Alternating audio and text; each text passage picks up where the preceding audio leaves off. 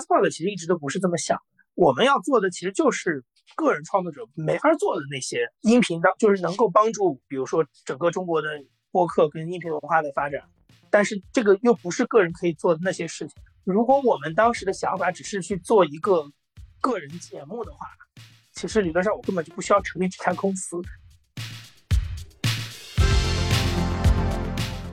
我一直的理念是，播客是它的核心的载体是，就是它的单位，它里面内容的单位不是人，是节目。只是说有的节目是以人为标签，人在里面扮演的角色很主要。把播客当成一个符号，去过分的强调它的圈层感，这个事情对于一个媒介来讲是很不公平的。你有没有听说过说电视是属于某一类人看的东西？播客它提供的是强信息密度的东西，它刚好可以帮助你分散手中这个无聊的事情的注意力，所以它变得比音乐更适合在这个场景里去达到这个场景的目的。所以这个是相对的，前面那种是绝对的，就是那个那个东西是别的媒介从来没进去过，现在播客打开了，这个场景是以前也可以做别的事情，但是播客可能相对于别的媒介更合适。当播客这个东西越来越因为它的这种一些标签被更多人接受之后，在那个时候找到一个非常合适的姿势，让自己去社群化，变成媒介，就走向它真正该应该有的那个定义。播客是一种生活方式，播客是一场运动，播客是一种非常酷的东西。就我们也希望它能跟这个东西绑上，因为它还很很年轻，它还很小。他要被更多的人认知，或者我们用一般人能够理解的词儿，就是他能够出圈的话，他当然是需要有点特立独行的东西。你不能把它完全的媒介化。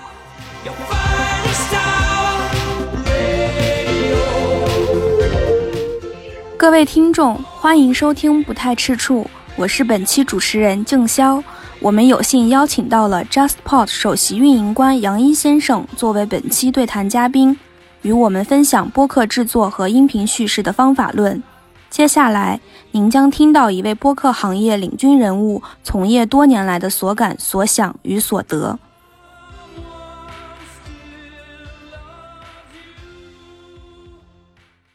我可以先开一个，就是先开一个话题。其实最近我这段时间 确实是在跟一些老外就是交流。然后就是我的这个身份的问题，还确实是挺困惑的。我其实从来没把自己当自媒体人过，但我也没有把自己当成媒体人，因为国内现在对于媒体的定义是非常狭隘的。它基本上你可以认为能公开的报道当中，或者在公开的场合当中能自称媒体人的，基本上只能是持牌媒体的记者。不管你自己有没有考到编辑记者证，但至少你这个机构是有新闻采编权的。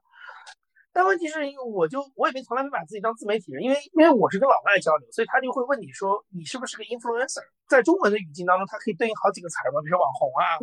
对，然后自媒体也可以算，对吧？但我我后来在想说，我的身份其实我一直没把自己当成 influencer 去看，因为比如说我虽然有播客节目，但是我的播客节目其实不是我的，我的播客节目是公司的。我如果有一天离开这家公司，这个节目还是可以存在，只是它不是我主持的。那然后呢，你比如说我可能过去一年现场也没有更新。那我基本上都是在这家公司里做一个所谓管理者的角色，可能偏幕后一点。那好像又跟大家惯常认为的那个 influencer 那种一定要站在前台，然后就是有很多粉丝的那种状态，那好像跟那个又不太一样。那我我唯一能跟别人达成共识的一一个点就是啊，那我是一个就是音频制作人，但是音频制作人这个这个身份本身其实他他太行业内了，就像说。工厂里有有技工，对吧？那你技术工人，比如说你从从一级、二级一直往上爬，变成十级技工，那就是一条职业职业身份上升的一个个这么样很清晰的一条路嘛。大家都是往这个就是更高级的层面上去爬，就是我可以获得更多的经验，然后我可以更多的被业界的同行或者是就是听众肯定，就那就是你往上往上走。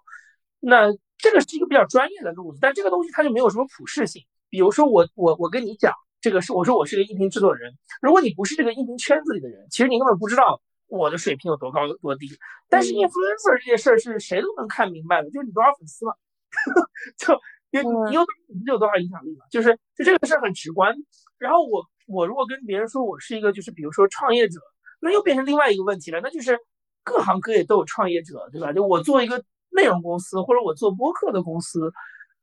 就好像也没有什么特别的，就是，所以我就确实是最近好像有遇到这个问题，就是我不知道我怎么定义我这个角色，因为我从来没把自己当 influencer 去看。你看我基本上不怎么更新微博，那节目从我的认知当中，这个节目其实不是我的，它跟自媒体就跟我们普通理解的那个自媒体就不太一样。因为你正好，因为你们正好这个系列的访谈的名字就叫自媒体人访谈系列，我就忽然想到这个事儿，我觉得还挺有意思。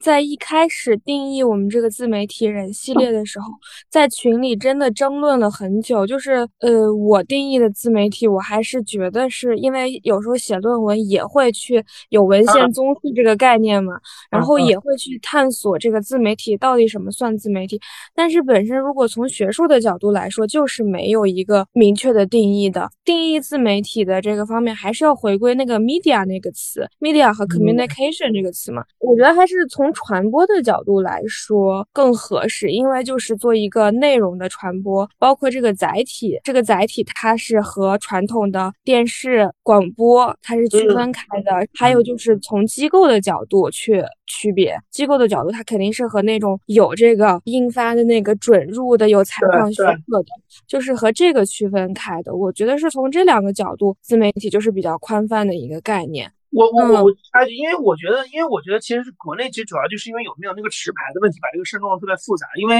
像 JASPO 的这种公司，其实理论上如果你在美国的话，它就是个媒体，只不过这个媒体是一个私营媒体，它就很好理解。那当然，私营媒体也有大有小，对吧？那比如说《纽约时报》算是私营媒体里规模比较大的，然后那所谓的自媒体呢，就是说你就是个体户，就是你没有一个机构，没有一个团队，也没有所谓的 MCN 这种，你就是一个个体的东西，那这就是一个 influencer，所以它就比较好理解。那国内现在比较尴尬的事情就是，我们这种内容公司它不算媒体，但它又是一个机构，它又是一个组织，它又不完全是一个个人。那我作为这个组织当中的一员，我就会陷入到一种 身份认同的问题。美美国那边尼尔森有一篇有一个报告，就是他是对企业的，就对品牌的，就说，呃，你怎么去让 influencer 发挥，就是对你发挥商业价值。然后他们里面的定义，influencer 是你的 follower 只要达到一千级以上就可以。对，就是这个主体，他只要他的粉丝数有一千，就就就算是 influencer。好，就是呃，首先，因为您刚刚提到了最近一年在做这个公司的幕后，那么就就先谈一谈，就是公司的架构。就是我还有点不太懂这方面，不太能理解这种一个公司的机制。嗯，我觉得你对标媒体的话还是蛮好理解的。新闻调查，柴静走了，换了另外一个人，那还是新闻调查。美国的经验秀，对吧？这个换了一个主持人，那还是经验秀。至少我们公司里面打造的很多内容产品，我们并不把它完全定义成是一个个人表达，我们还是有一套这样的一个标准在。换句话说，就是如果这样一个音频内容一个个人都可以完全做的话，其实从我们的角度来说，它可能就不太是 JustPod 的一个公司需要去做的事儿。问题就是在于现在的互联网已经非常发达了。然后工具非常非常多，然后个人创作的门槛其实也很低，就是你以一己之力去实现一定的影响力，并不是一个不可能的事，而且几乎是很有可能会发生的事情。所以从我们的角度来说，我们几乎从 JustPod 这家公司第一天开始的概念就是说，就是我们并不是要做 MCN 嘛，因为 MCN 其实就是把各种各样的就网红们，就是类似于这样的个个体创作者吧，然后通过这种集约化的，比如说培训，或者是管理，或者是商业化的机制有点像一个经纪公司一样，那我把你聚在一起，它就能够实现一个规模化。但是 JustPod 其实一直都不是这么想，我们要做的其实就是个人创作者没法做的那些音频的，就是能够帮助，比如说整个中国的播客跟音频文化的发展。但是这个又不是个人可以做的那些事情。如果我们当时的想法只是去做一个个人节目的话，其实理论上我根本就不需要成立这家公司。我就跟陈阳每周末去录一期节目，这个这个节目就可以一直做下来了。但是我们把它变成一家公司，它的目的肯定不是说去做一堆自媒体，就或者是做一堆个人号，就是刚才说的那个目的还是挺清楚的。我所以我就说，回到你刚才问的那个问题，针对去片场这个节目来说的话，这个节目当年的定位，它不是一个杨一的个人秀，这个节目的定位是一个以媒体为话题的播客节目，所以。这个节目理论上就是我不在，谁都可以做，只要有另外一个他对媒体很了解的人，其实他都可以来胜任这个角色。好，那您也说到了，就是一个完整的播客节目，可能就是需要这个运营、呃编辑什么的，音频的这个制作的团队写作，它是呃有大概有这个编辑、剪辑、主持人。还有就是有有商务和运营，就是他们大概是需要做哪类的工作呢？就是放到播客这个载体上，我觉得他做的事儿本身没有什么特别大的区别，只是说我们可能不是按照一个节目一个节目的逻辑去组织这个事儿。比如说我们我们在整个公司的架构里面，比如最核心内容团队，内容团队的话，它其实前中后三块，最前面的是编辑。我们现在请的编辑都是以前在比如说 GQ 特稿、界面、财经新闻、商业，或者是特稿，或者是什么，就反正他有一些这种从业经历的，而且他从业经历不不短，就是少则三年的，多则五到七年，就是他需要有大量的内容经验，然后有内容审美，他们来定选题，包括我们一些品牌播客项目的策划，他们来做这个事儿是比较快的，而且决策出来的东西也比较有质量。接下来一个中间一个环节就制作人，制作人更多的就偏执行。比如说具体的撰稿、资料研究，比如说具体的项目管理，这这个事情是制作人去做。然后再往下一个环节就是后期制作，就我们的后期制作其实是个很稳定的团队。这个团队相当于就是所有的，包括原创节目、品牌播客，就是他所有的他都会参与，就有点像是中央厨房一样的状态。前面的制作人跟编辑呢，我们从所谓的团队架构来讲是两层，后期这边基本上是一个共中央厨房，就大家是共用的。然后商务这块其实现在对我们来讲比较重要，就是钱就是从这儿来嘛。那么商务其实现在的状态就是说有有有商务拓展，有 BD，然后有 account 就客户经理，然后有专门做类似于这种电商，会有一些分工吧。还有就行政，行政这边就是财务法务，财务我觉得跟每个公司差不太多。法务比较有意思，就是我们的法务可能它其实需要去摸索一些，就是一个播客公司里面会。涉及到的有可能存在的各种的法务法律问题，比如说，比如说你跟被访者之间是不是要签一个授权书？我们的法务其实现在就会去去出这个东西，因为我觉得就是说，你一个公司规模做大了之后，其实它就有很多这种合规的要求。那这块其实就是属于我觉得我们的法务会去研究很多这这些方面的，包括其实他们之前关于音乐版权啊什么，跟我们的制作团队其实做了很多沟通，怎么去规范这个事情的使用啊什么。我们现在是一家公司，就需要把这个东西都规范化。但是问题就是，这个东西好像也不是说别别的，比如说我我去视频那里也抄不来，我可能去艺人经纪那里也抄不来，那怎么办？就我们得自己去研究。因为我我查您的这个采访嘛，说公司更像一个兴趣小组，就是想问现在这个这种工作氛围是不是新媒体公司的一种标配？它并不在于你是不是一家持牌的内容机构，它的区别在于。你的体量就是持牌机构的体量通常大，而且通常都是国资背景，所以它有一套自己的一整套的公司文化，它不需要人创造这个东西。但是你如果按照你的定义说自媒体这种公司，就内容公司的话，每一家公司都可能需要面临这个问题，就是不管你这个人这个公司人多也好，人少也好，你怎么把这些人给聚拢起来？它可能就不是传统媒体里的那一套。比如说职称、职级、薪资待遇这种类型的东西，去把它绑定在这儿。传统媒体还有一个是荣誉，中国新闻奖这种东西就是荣誉，它有很多东东西去把它绑起来，而且这个东西都是一个公共资源。那你你做一个内容公司的话，其实它就有另外一套，每一个公司都得有自己的一套东西，一套你的员工认可的，他为什么要为你干活的 这么样一套东西。那工资当然是一方面。但是这当中也是这个问题，小公司我也不可能高薪聘请，我总要有一套东西是能够把这些人拽在一起，大家能够凝聚起来做事情的。那我觉得兴趣是一个很好的载体，你是为了自己想做这个事情，你觉得这东西有某些点是你觉得好玩的，然后你来做。我觉得这个东西其实对一个初创团队或者这种小规模的企业还挺重要的。那就是从传统媒体的经历，有没有在就是播客的运营上带来一些就是很方便的方法论一套操作的模式？就是哪些方面会让您特别容易上手？首先，比如说你像对于内容的判断这件事，我觉得这个东西没有什么太大的差别。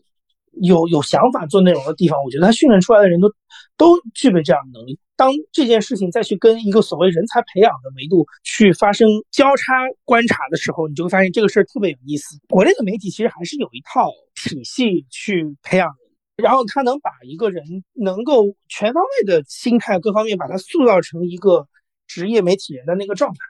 你比如说媒体本身的这套行政加三审的这种体制，然后编辑跟记者之间的关系，编辑带着你做选题，你从最基础的执行开始做，他还是有这样一套慢慢积累经验的东西出来。你感觉现在新媒体这么发达，就有些东西被打破的比较多啊，但是我觉得这套东西在媒体里还是在的。当你跳脱出来看的时候，你会觉得哦，首先经过的这一套磨练出来的人的能力确实是厉害。当然，他也有塑造失败的，但是成功的人，你会发现哦，他还是有很多相似之处，就是他对这块的认知没什么太大的偏差。然后另外你会发现哦，那套体系塑造的这个，就对于比如说尤其是刚入行的人，他能够帮助你去快速的理解这个里面的游戏规则。所以我觉得这个东西比较有用。然后还有就是，我觉得圈子。资源这个算吗？就是说，因为我原来在媒体里做，所以你跟这个圈子里的很多人，他就会有一些交集。因为我还没有离开这个泛内容的这个大的行业里，所以我觉得这些东西还是能用得上的。包括我原来在一财，那时候有很多采访的行业，各种各样的跨国公司啊，什么什么。我觉得这些东西其实在我的现在的工作当中也还能用得上。那公司的组成的部分，它分别是对。做成一档好节目，分别要起到哪些作用？就是还需要做哪些努力，才能促成它要比个人节目的一个更好的专业性呢？我觉得分两层吧，就是如果是针对你刚才讲，就是说它对于一个节目本身的好处，我觉得你可以这么理解这个事儿，就是一个公司去创造一个节目，它不是拍脑袋想出来的。我这段时间就是就在看那个 NPR 出的那个播客创业手册，它里面整个的思路跟我们做的很多事情就完全不谋而合，就是所谓殊途同归。就是说，我们跟 NPR 虽然是两个国家完全不同体制之下，然后历史沉淀也不一样，但是你会发现，因为大家都在做音频内容，再加上我们都在以一个就是机构化的方式或者团队化的方式，而不是以个人创作者的方形态，我们其实都是一个组织化运作的。所以你会发现，它里面整个想问题的思路啊，包括很多细节的东西，基本上都是都非常雷同。我随便给你举个例子，就你刚才说到对节目的会带来什么样的区别，我们去策划一档节目的时候，是不太会说，哎，你有没有空来做一档播客吧？然后我们再根据你的情况去去设计或怎么样，是不太会出现这个情况的。我们现在发觉一个播客，它就是一个非常理性的一套节目研发的心态。比如说，我们每半年会做一次市场用户调研，对吧？然后我们平常我们的运营的同事会不断的去看各个平台的用户反馈，然后我们自己也会通过别的方式，就不一定是把眼光局限在播客这个小的受众群体里，可能是一个大的，比如说媒体的趋势，或者是一个大的受众心态的变化。比如上海两个月长时间的风控，可能有可能会对人的行为带来的变化。就我们其实从很多方维度去看，那看东西这个这些输入最后得到的是什么呢？就是我们会去判断这个市场。需要什么节目？然后他这个需要并不完全是说一种，不是说哎，我感觉好像听众好这口，我们就赶紧上一个，就不是这个逻辑，而是说它是个比较宏观的一个需要。我随便举几个例子，比如说我们可能会通过这个思路去推敲出来说，哎，呃，有这么样的一块内容领域，直到今天为止，中文播客还没有人触及过，比如说体育运动，对吧？它在中文播客当中可能没有那么多人去触及它，大家大多数的中文播客的。议题都放在文化上。如果我们在中文世界里没有看到一档体育节目，它的问题是什么？是中国的运动文化不太好，还是说喜欢运动的人不听播客，还是说缺乏优质的内容创作的人或者是团队，导致它的内容没办法去持续输出？然后我们就会去判断这件事情。那最后我们就可能会推导出来说，我到底要不要做一档这个节目？举一个落地的例子，就是当年我们帮。中信大方去做跳蚤 FM 的时候，其实就有点类似于这样的一个策划方式。我们当时就跟中信大方的人说，中文播客里缺乏一档文学播客。但其实他们对这个观点是质疑的，因为他们会觉得说，没有这个节目，难道不是因为文学太小众了吗？但我们其实觉得不是这个样子。从我们的角度来看这件事情，就是中文播客里大多数大量的节目都是文化类的节目，其中谈到包括《忽左忽右》里谈到文学议题的节目的播放量，并不会因为它谈文学而出现陡然的下降。基本上大家还是正常的可以听的，而且反馈都不错。比如说我们早年去请那个索马里来谈那个费兰特，就是这些这些选题我们都做，并没有觉得说好像文学的选题就特别招人烦，或者是特别的曲高和寡，不是这个样子。但问题是，为什么中文播客里好像一直没有一档文学播客？我们的感觉是因为没有人有能力来做。你做一个文学垂类的播客的节目，其实你需要有大量的跟这个圈层相关的资源，包括作家，包括评论者，包括文学文学记者，包括文学的研究者，就是学者。你需要大量的这样的一个人人力的储备，嘉宾的储备，然后你才有可能去做这个东西。如果你只是一些个人表达的节目，你就很难去支撑一档一年四十期就一周一更的话，大概一年四十期的这样一档，而且是非常稳定的关注文学这个圈层跟话题的播客的。所以我们当时跟中金大风，因为他是出版，所以我们就跟他讲说，你可以来做这个事。所以我们最后。回应他的那个问疑问，我们得出来的结论就是，这个不是一个需求端的缺乏，这是个供给侧的问题，就是没有任何的没有任何的证据证明中文播客的听众讨厌文学播客，但为什么没有？是因为供给侧有问题，个人主播做不出这个东西来，他没有办法有能力去维持一档就是刚才说的那种水平的文学节目，他可以像文化有限这样，是三人固定的去谈读书，不是说我只聊文学。我们我们真正意义上的所谓一档文学播客，我们的判断标准就是文学是这个节目最核心的那个词，我们再去设计它里面可能会产生的什么样的话题，这个就是一个比较典型的我们现在去所谓做节目研发的思路。那我们从一个公司的角度还会去还会去看不同的需求，比如说有些节目我开出来，我就是希望它能涨量的，所谓的涨粉；有些节目我开出来，我就知道。这个节目很重，然后呢，它甚至不可能周更，就是在中文播客里，现在其实基本上你可以认为，就是说你做不到周更的节目，其实你所谓的涨粉增长这个东西是是没有那么快的。但是我还是要做，为什么呢？因为我觉得它有价值。比如说，可能是中文听众现在我们认为这个节目该出现，但是中文现在一直都没有，那我们也要去试一试看，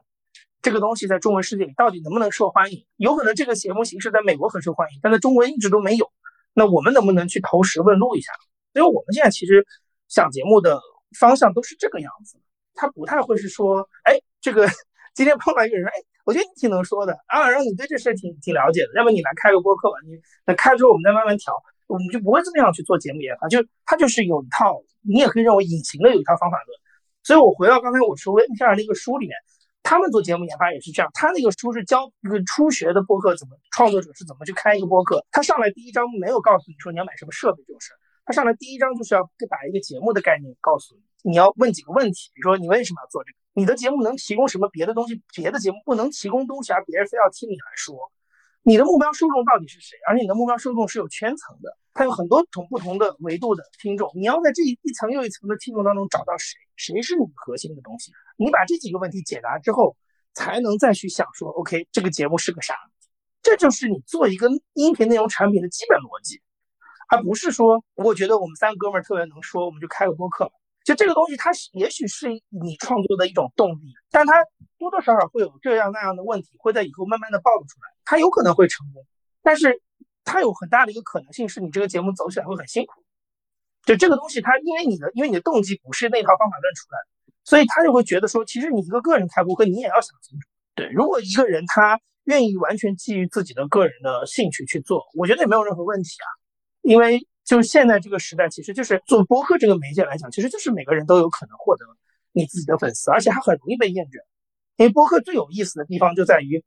它的流量可能永远都是高度集中在所谓头部节目上的这个在美国的数据已经完全验证了这件事儿。但是它的它的长尾非常的长，可是这个长尾不是无效的长尾，因为这个长尾的人可能很精准。我随便说，一档聊围棋的博客。他可能忠实的听众就这么一万个人，但他们足够忠实。如果有一个算法能够把这个人的能量算出一个值来的话，他也许不比互佐会有低的。你懂我意思吧？就它是一样，所以这这个是它比较有意思的地方。所以，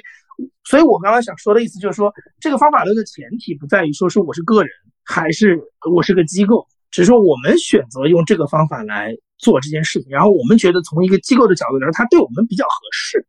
如果我们还是用那套。个人的对我们来讲，它就有一个试错成本的问题。万一这个没红怎么办？就是它就会有一个试错成本。所以我肯定希望找到一个相对准确率高一点的方法，来让一个新节目的诞生变得比较容易出成效。啊，哪怕这个成效是理想化的，哪怕这个成效是商业化的，但你至少有一个维度可以验证你这个东西，就我总归会有一把尺可以证明他做了点什么。大概明白，就是说，其实研发团队也是一个很对于播客制作公司是算非常重要的一个部分吧。对啊，但我们现在其实所谓的节目研发，我们也没有一个就是真的像视频那样，就是专门去做节目研发的这个人。我们现在其实基本上就是我们的编辑团加上几个创始人在做这件事情。哎，是因为我之前理想过的从业方向有用户研究，然后我就觉得用户研究是非常难啊。我是因为不会数据分析这方面，所以放弃了。我觉得像基于数据的做用户研究这套东西，我觉得在播客里的适用，就是它能不能成功这个事情没有被验证过。呃，我会有可能会不成立，就是它可能跟视频不太一样，就是说有的时候可能你基于经验的判断。这些东西可能还是管用的，但它原因很复杂，就是我也没有去专门想过说它到底是哪些原因，但我可以随便列举几个，比如说用户盘子小，这可能是一个原因；比如说这个数据量有限，这也可能是一个原因。就是现在所谓的平台，包括我们用的这些海外的托管监测的。工具它能给到我们的数据的维度是比较简单的，那这是一种。那还那可能还有另外一些，你比如说播客当中可能很多它的这个圈层文化也可能会对这件事情产产生影响。它没有办法去说我完全用用数据就能把这个事儿量化出来，然后你怎么样去追着数据做一个节目，它就一定能成功。但我们现在有的时候就是参照一部分经验是一部分，还有它可能跟视频不一样，是它的载体是声音。一个用户在这里花的时间各方面都跟视频完全不同。所以它可能导致整个一个节目被发现，然后成长的路径也跟视频完全不一样。所以有可能那套大数据的东西，也许对视频是管用的，但也许对播客或者对整个音频的内容来讲，可能不一定。就我们可能还要需要慢慢多有一些样本跟经验，你才能慢慢的找出来说啊，哪些数据在播客这个领域是能帮得上忙的，或者它能够你能从里面看到点什么。当下比较多的使用播客的场景，您在调研里有有比较注重这方面的调研有有有，就这个方面其实还是还是比较明显。播客一直来讲，它打开的一个以往的，尤其是我们都不说老的，就是说基于移动互联网，就移动手机、智能手机这个市场来讲，它打开了一个以前不太可能会出现的一个场景跟时间，都是在那种多线程工作状态当中的一些就同时发生的一些事情消费场景。我们调研里面最多的几个，通勤、家务、健身、睡前、起床后，对吧？这是比较标准的几个场景。然后比如说我们的一对一调研里面有很多女性女生化妆，就是这种时间。你原来这个时间其实每天早上也就是有这么三十分钟在那，但是你也不能做任何别的事儿。但是现在我给了你一个比较清晰明确的选择，就是你可以来听播客，他可能就进来了。这个东西对他来讲，他觉得不浪费我的时间。然后可能我还在中能得到点什么东西，不管是信息知识层面的，还是情绪娱乐这种层面的都可以。但是你反正得到了些什么东西，OK，那这就是它产生出来的新的东西。从场景的角度来说，我觉得播客它所谓的优势，它可能几种。第一个就是它可以打，它可以挖掘出很多渗透力非常强，然后以前的这些视觉媒介无法渗透的。就最典型的就是女生化妆的这个时间，就是那个时间你是不能刷手机。不能刷抖音的时间，那他可能以前在这个时段里就不做内容消费，现在他开始做内容消费了，这就是属于播客比较独创性的时间跟场景。还有一种就是在一个相对的场景当中，它可能更具有优势。我随便举例子，比如说家务劳动，就这个也是从我们的用户调研里得到的故事。比较典型的就是，很多人其实你也可以认为说，开家务的时候可以开个智能音箱，听一个音乐，就听一下午音乐，然后我再扫地。或者是我在刷碗，但是本质上其实它需要的内容不是一个音乐，因为音乐本身是伴随性非常强的一种听觉的内容，就是它没法让你分散注意力。但是播客它提供的是强信息密度的东西，它刚好可以帮助你分散手中这个无聊的事情的注意力，所以它变得比音乐更适合在这个场景里去达到这个场景的目的。所以这个是相对的。前面那种是绝对的，就是那个那个东西是别的媒介从来没进去过，现在播客打开了，这个场景是以前也可以做别的事情，但是播客可能相对于别的媒介更合适啊，这个我觉得是属于它在场景上的一些特。然后这两个完了之后，才是说所谓跟别的别的媒介就硬碰硬的时间竞争。比如说，我随便说通勤，你也可以刷抖音，你也可以刷小说，你也可以看公众号，你也可以听博客，选择是很多的。如果你地铁里网好的话，它当然这个当中就是大家是硬碰硬的竞争。对，但是前面那几种就是不太一样，所以我觉得它其实所谓的场景啊，这个这个事情讨论，就是它可以分就好几层来看。我也认可，就是提到的，它使用场景确实是它首先就是解放双手嘛，我只需要动耳朵听。但是有一个我我不知道我自己算不算个案，就是比如说像当时说到美国准备撤军阿富汗的时候，我就开始在播客上搜相关的内容嘛。然后我的主要听播客的场景是我跳跳绳的时候，我需要分散我的这个体力上的注意力，但是。我本来一方面是为了放松，但是又因为这个事情，它的信息增量很多，包括像这个忽左忽右栏目，还有就是东亚观察局这些，我需要很集中注意力，所以就导致我我错过每哪一句话，可能导致我后面的就有点呃断了这个逻辑链条，所以反而它让我变成一个不太轻松的事情，然后我就要不断的倒回去，所以我觉得这是在播客方面我感受到的一个矛盾点。OK，这个矛盾点还是回到那个问题，这是供给侧的问题。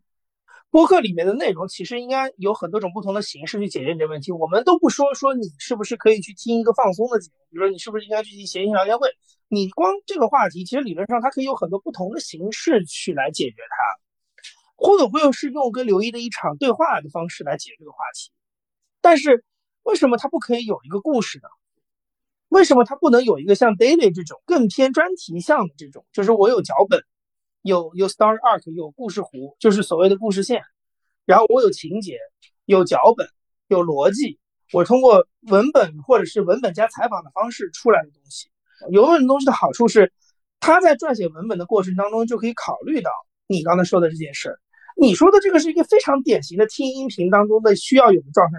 NPR 这些美国的公共电台或者是大型的播客公公司，他们的团队做的内容早都考虑到这件事了。所以 NPR 它的，你看它的那个呃 journalism，就是它新闻的那本书里面明确的写的这个事儿。同样一条新闻，《华尔街日报》的开头，《华尔街日报》的新闻方式跟 NPR 就是不一样的。NPR 一定要是反复重复新闻信息点，因为你的听众有可能是在第一秒听的，也有可能在第十七秒听的。你不知道，而且他当时还是 radio 的状态，还不是像播客。播客你至少头都是一样的，对吧？你 radio 是随时进、随时听的，所以你要不停的考虑到你的听众是有可能他不是从第一秒听这个故事，他可能从半截进来的。你要不断的去重复这些信息点，然后不断的去换一种说法去让这个信息就是慢慢慢讲，它泡开。然后包括你必须要前面有故事去引引人进来，因为它是个线性传播的东西。听众在听的这个过程当中，他没法快进，没法后退，没法跳着看。所以你必须要有一颗很强的所所谓的一条故事线，故事弧要拉着他一直往下走。然后在这个过程当中，你可能三分钟、五分钟啊，就要设置一个一个里程碑，他要转折了，他要抛悬念了，这就是故事结构嘛。所以你这个东西本质上它很难在一场一个半小时的录音当中，就访谈当中去完成这件事情。但你可以通过脚本创作内容来解决这个问题。所以本质上，其实你像我自己很想听专题类、叙事类节目，这个东西产生它它不是一个刻意的事情，它本质上就是因为这个东西特别适合音频来做，然后特别符合音频传播的特点，它才会有这个东西，并且能够大受欢迎。但现在的问题是什么呢？回到你刚才那个痛点上，供给侧的问题，中文播客现在还没有大量的这样的东西，能够不断的同题的来告诉你这个事儿，对吧？我比如说。故事 FM 是用，它确实在讲故事，但是它可能不会触及到阿富汗这个事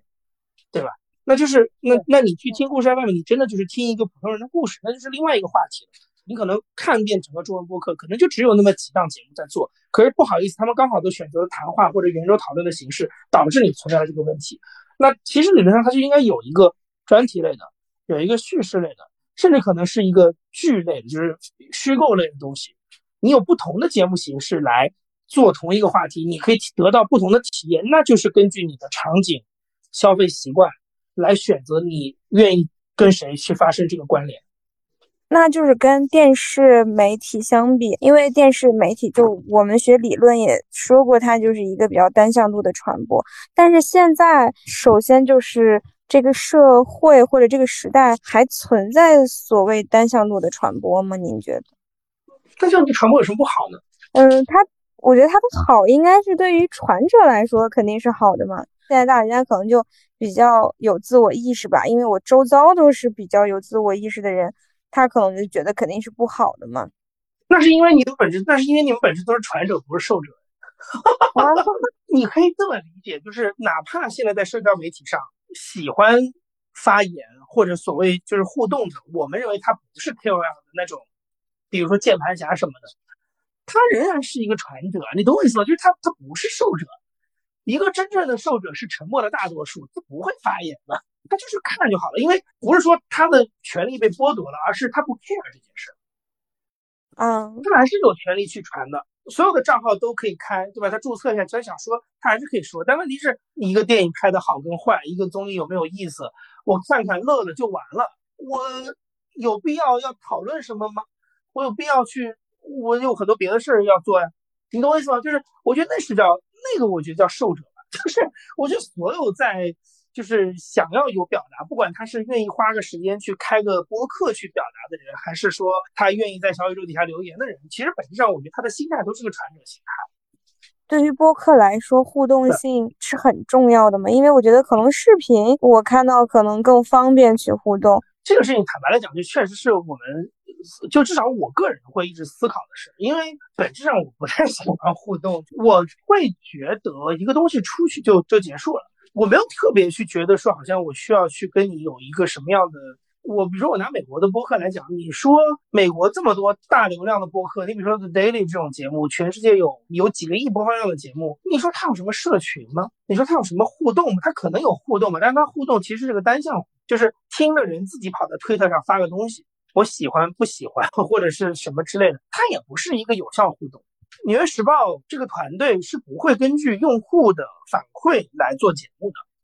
或者说他不会根据这个东西作为一个节目的核心，他还是自己的有一套议程设置的标准，那个东西是他做内容的核心。互动可能是帮助他完成议程设置的一个因素吧。但是不是一个决定性因素。这个事情，我觉得他讨论走到深水区的话，其实是涉及到一个问题：你是一个 publisher 还是一个 influencer？你是两，这是两个身份。虽然你们做的这个东西都在一个叫播客的渠道里被别人听到，但是你们的身份是不同的。publisher 和 influencer 是两种不同的东西。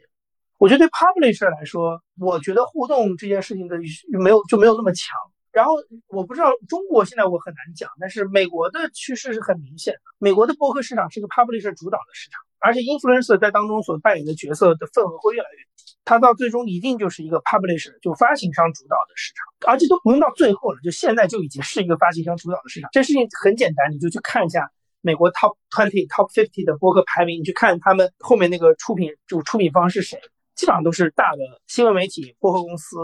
播客网络、广播机构。已经没有什么完全说纯个人的还能跻身前五十的，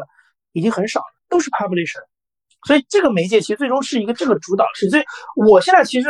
这件事情其实倒不一定是说你们在讨论这个事情。我觉得我有时候去跟很多客户去，尤其是广告投放的客户去接触的时候，因为他们都有这个困惑。播客现在在外界的眼中，他的那个播客主播的那个形象太强了，他很容易把你跟。抖音网红、小红小红书上的网红、B 站的 UP 主放在一个篮子里去看这个事儿，但是我一直的理念是，播客是它的核心的载体是，就是它的单位，它里面内容的单位不是人，是节目，只是说有的节目是以人为标签，人在里面扮演的角色很主要，比如说《鲁豫有约》，对吧？就是就是鲁豫这个人在这档节目当中扮演的角色更突出一点，所以鲁豫如果不不做的话，其实就没有《鲁豫有约》这个节目了，对吧？但是这只是。众多电视节目当中的其中几个是这个样子的，大部分的节目其实换一个主持人、换一个班底，甚至都还是可以做的。我觉得播客的本质其实它的它的单位不是人，是节目。那现在你认为是人，它只是个发展阶段的问题。这跟早年美国的播客发展是一样的。就 Siri 出来之前的时候，其实播客的典型场景也是一群人在。几个人在客厅里或者车库里围着一个话筒录节目的那个，那个是他非常典型的一个场景。你能叫得出来的名字的也都是主播。但是你到了 Serial 以后的时代，就是这七八年的时间，更多的其实还是节目吧。从一个这个媒介的一个一种产业化各方面角度来发展，肯定还是节目的这种东西效率是更高的。你真正意义上的规模化、产业化，还是要回到节目这件事情上来说，它是更容易。你做人与人之间的交易，这个事情它是另外一套逻辑。那就是现在说，您可以从 JustPod 的用户画像来讲，也可以从整个播客来讲。我提这个问题是因为当时我们小组作业展示我们去讲了一个讲播客，然后当时老师提出了他不太认可我们这次的选题，是因为他认为播客是一个比较小众的精英向的像这种，您是比较怎么看呢？我觉得在中国的话。目前有可能是这样，但是我觉得它的划分方法可能跟大家想的不太一样。你比如说，可能一般人的直觉是，那这些人都高度集中在一线城市，那我们的数据看下来，它的比例上可能也的确是这个样子，就是一线城市的听众是占的份额最高的，而且你几乎可以认为它就集中在北上广深杭五个城市。但是你会发现，它有另外一些比较有意思的现象，比如说它的阶层。就是至少以我们所得到的听众的，不管调研或者是一些单个的用户反馈来说，你会发现它的分布是广的，就是它可能二三四五线城市都有，但是这些人可能都是属于这些县的城市当中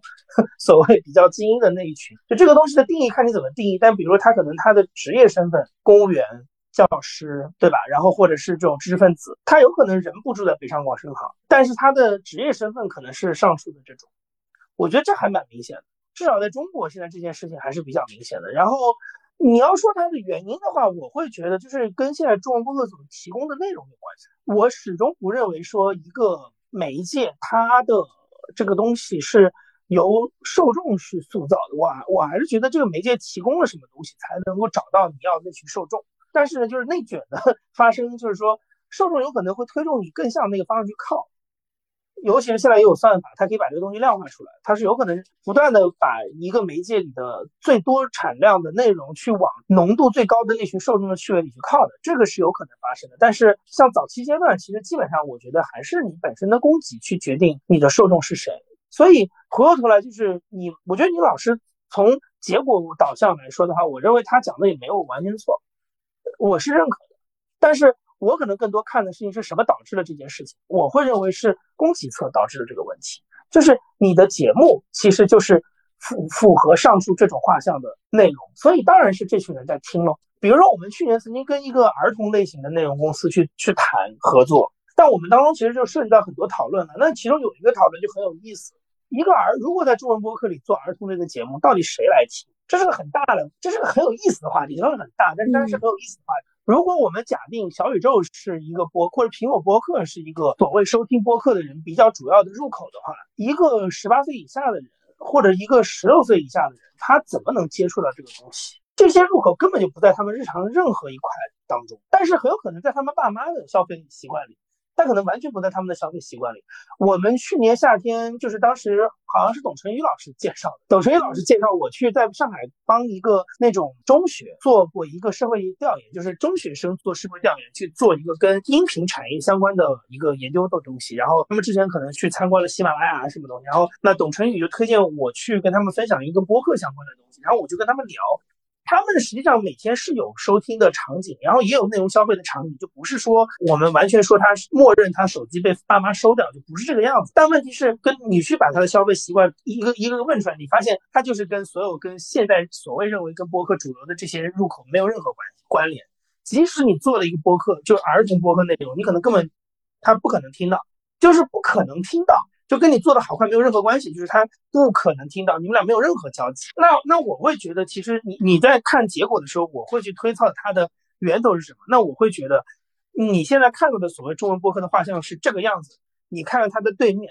主播们长什么样子？主播们长的就是这个样子，所以它就使得这个里面的一切都跟这个人高度的重合。所以我。我 call back 一下你前面一个问题，就是我会觉得一家内容公司在这个这样的一个产业当中，它能够发挥的就是积极的作用，就是它相对于个人创作者是更有动力去扩大市场的。相对于个人创作者，也许我也有更有能力去做这件事情。我所说的能力是一个效率上的问题。你比如说，可能对于一个个人创作者来说，就算他搞定了一个节目的想法，但他去执行它，去制作它、去发行它，它还有一堆别的东西需要去准备。但对我来讲，在我的公司里，这些都是现成的，我的解题团队一直在那，所以我如果来启动一个这个东西，肯定相对于一个个人从零开始来做是容易很多的。所以我能够更多做的事情，就是我可以去尝试试探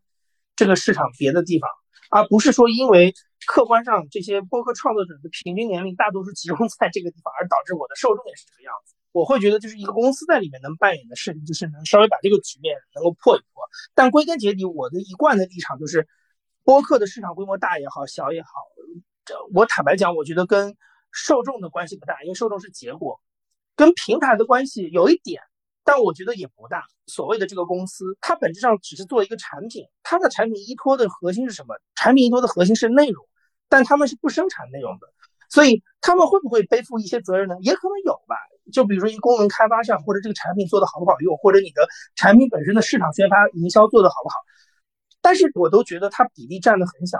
就真正发挥更大作用的，肯定是你的内容供给这块的问题。所以你所谓的市场大小，其实到最终还是供给侧的问题。你有没有真的做到那种大众都能够接受的？我说大众都能够接受，是你整个的内容的调性、质感、信息量、趣味上大众能接受的东西。这个东西很明显现在在播客里面有，但是呢，某种程度上它又变成是播客现在在中国市场上能够独树一帜的一个优势，就是因为它没有那么的大众。你这是个矛盾体，这个就是目前的一个一个现状吧。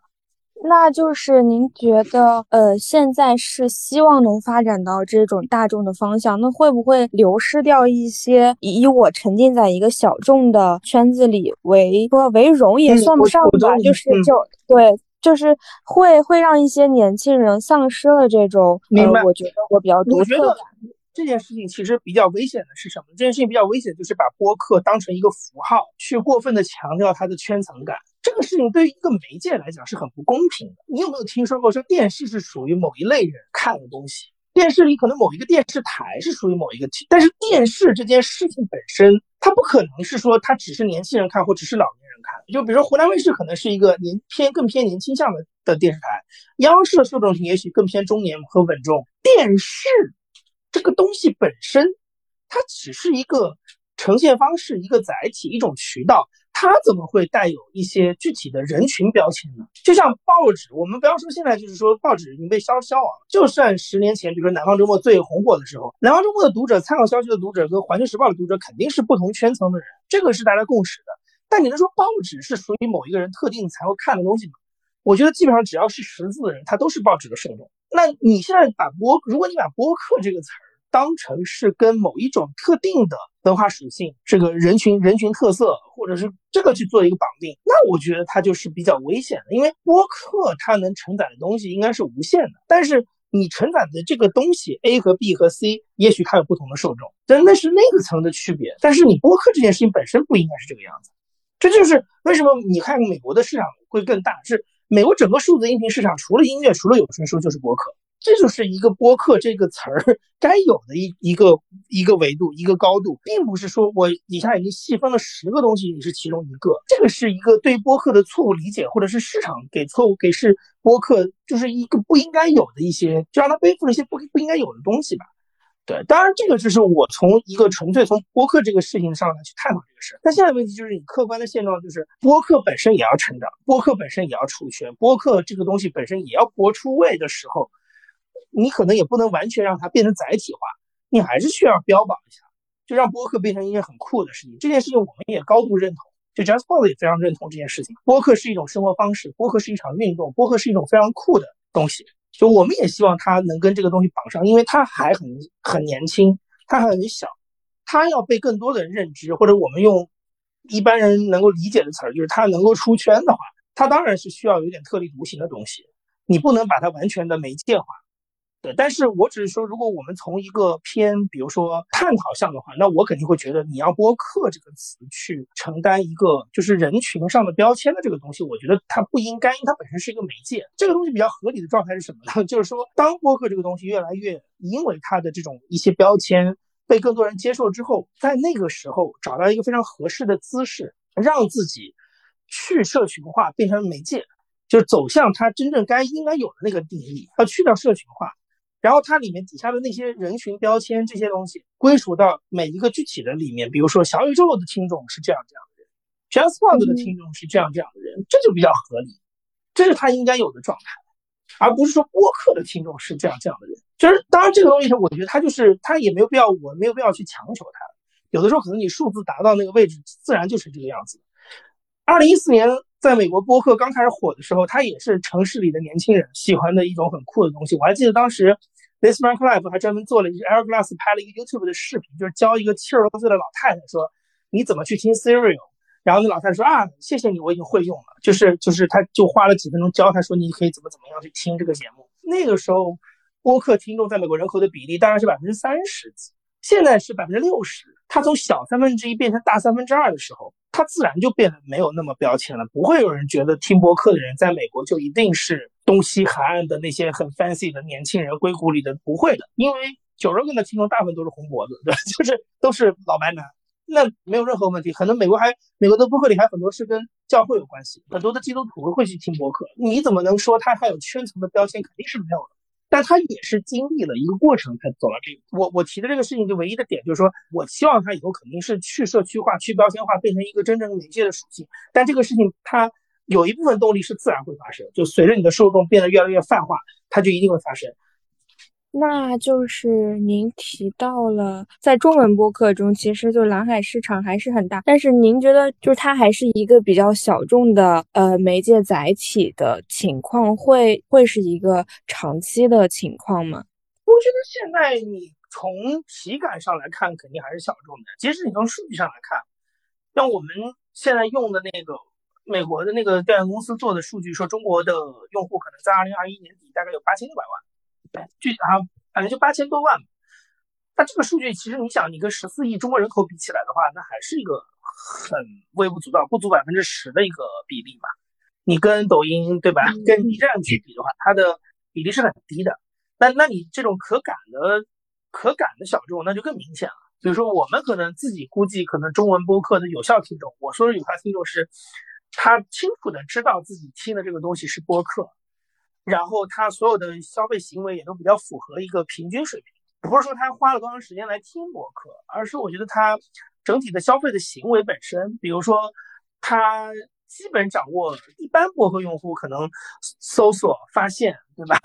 然后培养慢慢培养自己喜欢的收听的节目，或者是在当中去在这个媒介中找到自己所要得到的，你是知识还是情绪？你慢慢有这样的东西，就是你能达到一个平均值的人，我估计在中国可能最多就两千万。当然，这个数字只是完完全是估出来的，我们只是拍脑袋想出来的，没有任何的模型去测算它。但是我们觉得，就是至少以我们感受到，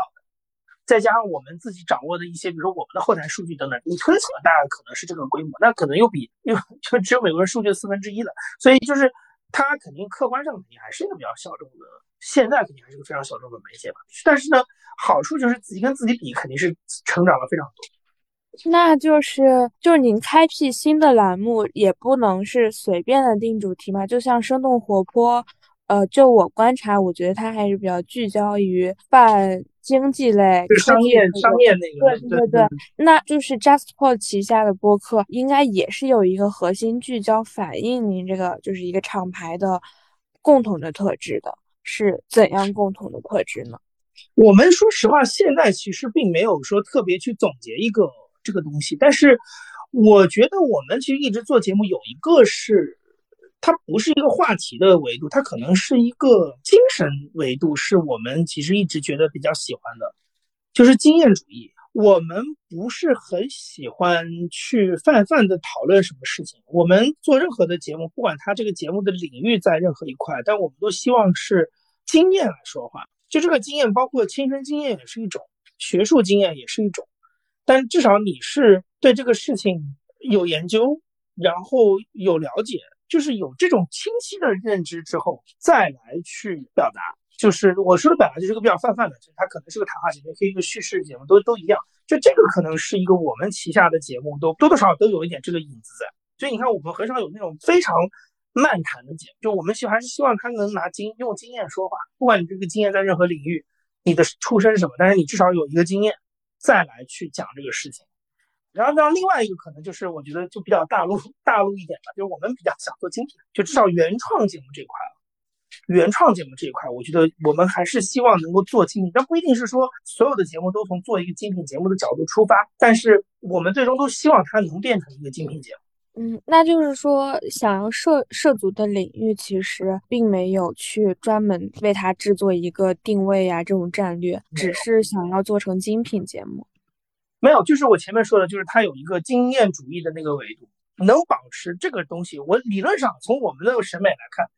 你一个内容其实如果能够接受经经受了经验主义这个东西的检验的话，其实多多少少它都是一个比较偏精品的东西。所以那个东西其实更是我们的核心了。但是你它跟具体的你是说做文的、做武的、做商的，跟这个没关系，嗯，跟这个没有关系。就是它只，但是我们一定提供的是经基于经验的东西出来的，就这个可能是个价值内核吧。就至少我们在做自己的节目的时候，我们去想的是这个事情。就是，嗯，刚刚我记得刚刚有提到说，呃，我们比如说想让这个节目变播客变成一个大众的，那比如说让中老年去看，就是从电视思维转向音频的叙事方式的话，会面临哪些挑战呢？因为就是我突然想到了《王牌对王牌》这个节目，是因为我当时。上张绍刚老师的这个综艺节目制作课嘛，我就问他《王牌对王牌》它的定位是怎么样？他说这就是一个大众合家欢的节目，然后就是说男女老少都能看。说这个节目的底层逻辑就是这种，不是针对于某一个年轻人什么事儿。然后因为我喜欢宋亚轩，我就问他宋亚轩的作用是什么，然后他就说就是为了吸引就是你们这样的人。然后我就想到 想到这个。想要让它变成大众化，或者不管怎样，就是从电视思维，就是因为您以前是在电视台嘛，转向音频的叙事方式是比较面临哪些哪些转化？就是它在哪些？您可以举点例子。我觉得其实最大的变化就是视频的东西，尤其是现在这种短视频冲击力这么强的时候，视频的东西是非常碎片的。但是，或者它可以非常碎片，或者是它必须非常碎片。我说的碎片呢，不一定是说抖音一条视频跟第二条视频之间的这个碎片方式，是你光看单独一条，我随便比如说一一条单题时长在五到七分钟的这么一个所谓的短视频内容，或者是中视频偏短吧。等于现在短视频好像基本上是说超过九十秒就不算短，就是中视频偏中短视频，你都会发现其实它需要它有很多是碎片的。你比如说碎片的东西是什么？比如说它可以接受由大量的人物的片段性的语言去拼凑出来一个东西。然后它中间可以结合这个镜头语言和声音语言，就在一起去做这事。其实这本身都是一种，我从我的角度来说啊，就是它其实就是一个比较碎的东西。当然，你从一个编导的角度来，他的工作是把这些碎的东西整合在一一起。但从我的，如果你是跨媒介的角度来说去对比的话，那我就会感觉它相对于音频来讲，就是一个极其碎片的东西。它一定要求这个东西。我随便给你举个例子，你比如说，我前两天看到一个视短视频，好像是一个讲黄梅戏，反正就类似于这种历史文化遗产的东西。一上来的镜头语言是什么？他先第一个镜头一个卡卡式录音机，然后一盘磁带放进去，对吧？第二个镜头是一个特写，哇，这个呃这个声音就是这个戏曲的声音从里面传出来。然后比如说它中间会有这么样一个东西，是有一个像一个戏台一样，一个室内的戏台。左半边呢是那种红色的，就是那种传统戏台，一个穿着戏服的男人；右边呢就是一个偏现代场景，然后一个穿着西装的男人，两个人之间去对话。你看它当中有很多的这个镜头语言都是这种设计感非常强，但是其实它相对于音频来讲，它很碎片。你说你拍一个卡式机，把一个磁带推进去，这个东西你传递了什么？就是它其实只是给你营造了一个氛围，它其实啥也没给你传递。可是。音频的逻辑完全不一样。音频的逻辑就是，你必须要有一个非常紧凑的结构，你要有一条非常清晰的叙事线，而且这个是最大的核心。我觉得这件事情其实是我大概从一一五年做播客到现在最大的一个体会。比如我我那时候刚开始听 This My Life 什么这些节目，我就很想做嘛。然后我那时候做过一个是一个选题。你比如好比说，我当时跑了一个书店去采访，我当时特别喜欢那个 N B N H K 的那个计时七十二小时。你你那个采访里也提到了，我还看过这个，嗯，对。但是你会发现，我当时那个，我实际上现在回过头来反思，我在那个书店里做的事完全是错误的。我完全照照抄七十七十二小时那样，然后以一个同题做大量碎片化的采访。这个东西做视频可以，但是你做音频完全不行。你去看 This Man Class 做过一个同题，他不是在书店，他是在芝加哥的一个餐厅，他们的三组制作人在里面做了二十四小时。你会发现他的叙事线非常清楚，比如说人物，然后这个人物的故事不是碎片的，不是说哎。你好，我能跟你聊一个什么事儿吗？然后你发表一下感想，说为什么你要来这吃饭？早上来干不是？他是很清楚的。他说，比如说，我记得他里面有几有一个移民的故事，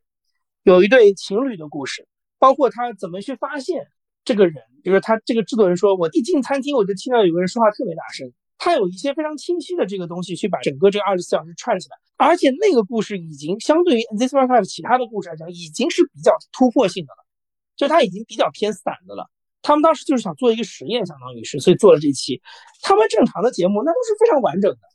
一个一个叙事，而且这个完整并不一定是说张三的故事从头讲到尾，这个叙事的完整是是这个制作人把这些信息吐出来的方式是一个完整的。